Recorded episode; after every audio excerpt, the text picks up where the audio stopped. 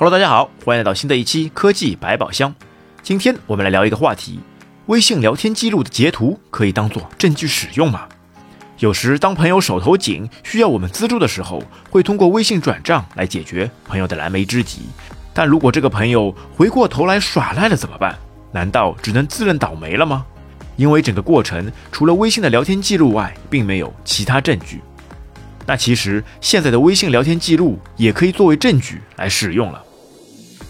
二零一九年的十二月二十六号，最高人民法院发布了一则公告，宣布最高人民法院关于修改的决定正式通过，并于二零二零年的五月一号起开始实行。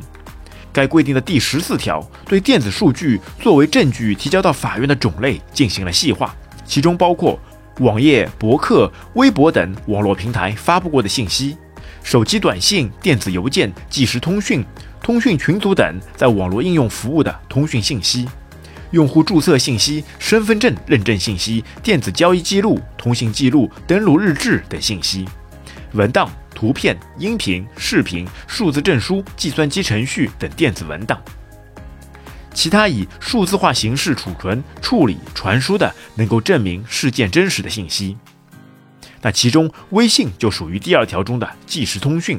也就是说，微信的聊天记录或是截图是可以完全当做证据来提供的。但是，只是保留聊天记录或是截图就可以了吗？答案当然并不是。你可以想想，截图这东西是非常容易 P 出来的，而且只要我的微信改了个名字或是改了个头像，那么在截图上就可以完全冒充别人了。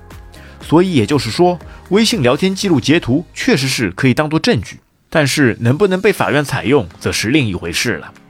证据能不能被采用，主要是看这份证据是否符合证据的三要素，即真实性、合法性、关联性。合法性毋庸置疑，不会有什么太大的问题。关键是真实性和关联性怎么和你的微信聊天记录关联起来呢？那么首先，自然是要确认聊天主体人的身份。保证与你聊天的那个人就是当事人。一种是可以在聊天信息中直接出现当事人的个人名字，比如可以直接在聊天框中询问对方：“你是某某某吗？”而且尽量要使用全名。但这种方法会让人觉得非常怪异。而另外一种就是确认其微信号，因为微信号是唯一需要实名认证的。诉讼中可以通过律师去腾讯调取微信实名认证信息。其次是要保证聊天记录的完整性，如果对方提出了相反的聊天记录比你的完整，那么你的聊天记录很可能就不会被采纳。那最后是最重要的关联性，聊天记录一般要结合其他证据，比如合同、银行转账凭证、借据等，需要与其他证据相互印证或佐证。那么电子票据，比如是微信或支付宝的交易流水记录，也是可以拿来作证的。微信中的交易流水是可以下载的，方法是在微信中点击我支付、钱包、账单，然后点击常见问题，选择下载账单，然后你就可以自定义下载需要的交易账单了。在认证你的身份信息后，会以 PDF 文档来发送到你的邮箱，当然这份邮件是通过加密的，需要你通过单独发送的解压密码来打开。另外，还是有必要保存好原始的手机载体，必要时还可以做公证，以便于出庭时给法官展示，这样才会提升非常多的胜算。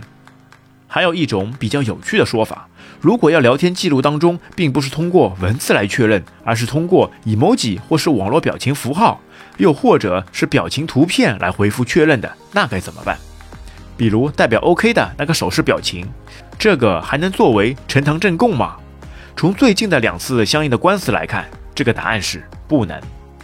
有专家表示，鉴于表情符号的含义的模糊性，如何解读认定表情含义，确实也是对于在网络时代的司法者的新挑战。所以，各种表情包爱好者们，请在转账时收起你的表情包吧，好好发送个明确的、不会产生歧义的文字吧。因为目前的微信聊天记录备份功能做得非常不好，那也就是希望腾讯能够赶紧做出来微信重要内容的云端备份保存功能，要不然万一哪一天要是清掉了一些微信内容，结果把重要的证据也给清除了，那就真的追悔莫及了。所以微信聊天记录是可以拿来当做证据，但是否采用还是要看实际情况。最重要的是保证信息的三性：合法性、真实性、关联性。那如果有这类转账业务的朋友，到时候就可以多个心眼了。好的，本期节目就到这边，感谢大家收听，我们下期再会，拜拜。